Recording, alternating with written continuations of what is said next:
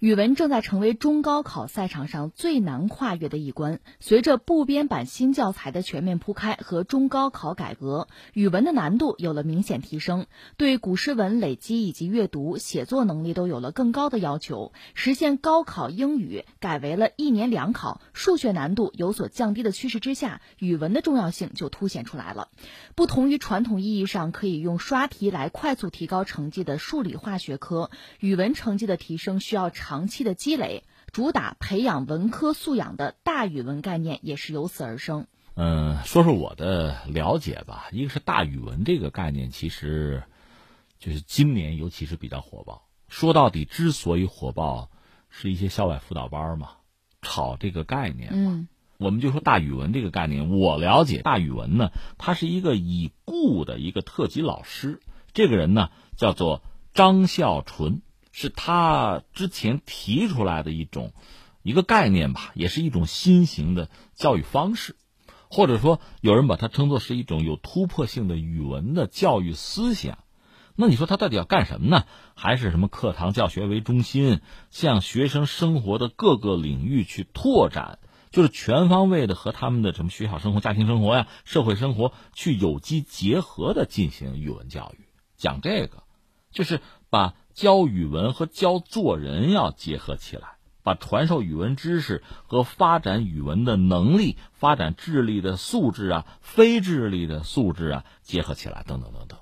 所以这个你看是一个老师在长期教学生涯之中逐渐的悟到的、总结出来的实践的一种，就是突破了传统的大家对语文的理解的一个。语文教学方式，那什么叫传统呢？传统语文课咱们都上过吧？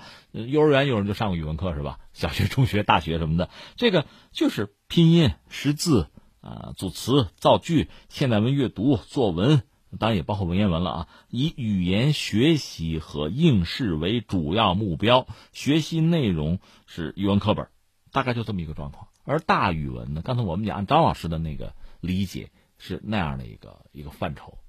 作为一个语文老师呢，有这样的想法很让人钦佩。但是你要知道，这个语文一旦迈出了自己传统的疆界，它会和很多东西交叉在一起。比如说，思想政治教育，你比如说人的通识，这通识就是我们作为一个现代人，今天的一个人，你说对于基本的物理学的知识啊、化学的知识，甚至计算机，我多少得有点了解吧。我作为一个初中生，我当然不懂，但是大数据啊、人工智能，这新闻我总得知道一下吧。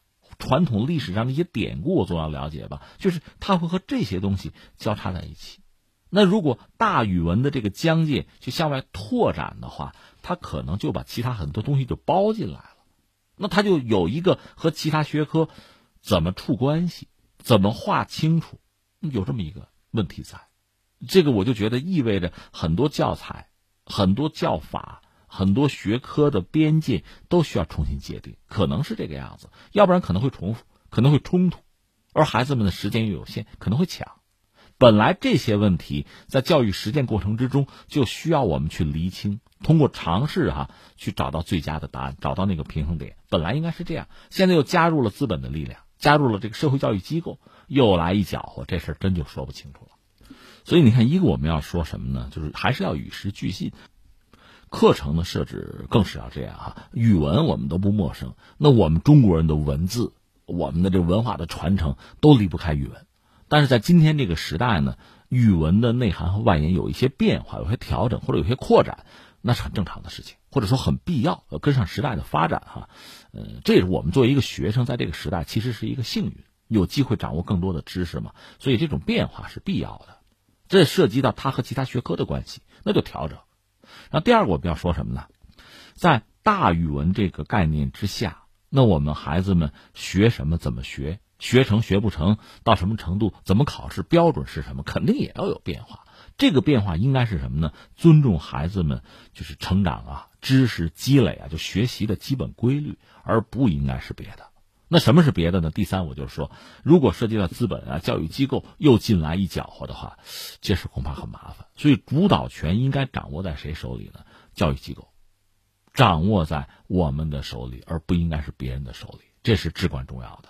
那你不能说之前教育机构一下子扑到外语上，外语就饱和了，然后扑到数学上，数学又饱和了。现在找个新题材，又开始炒语文大语文了，这个不是我们教改的初衷吧？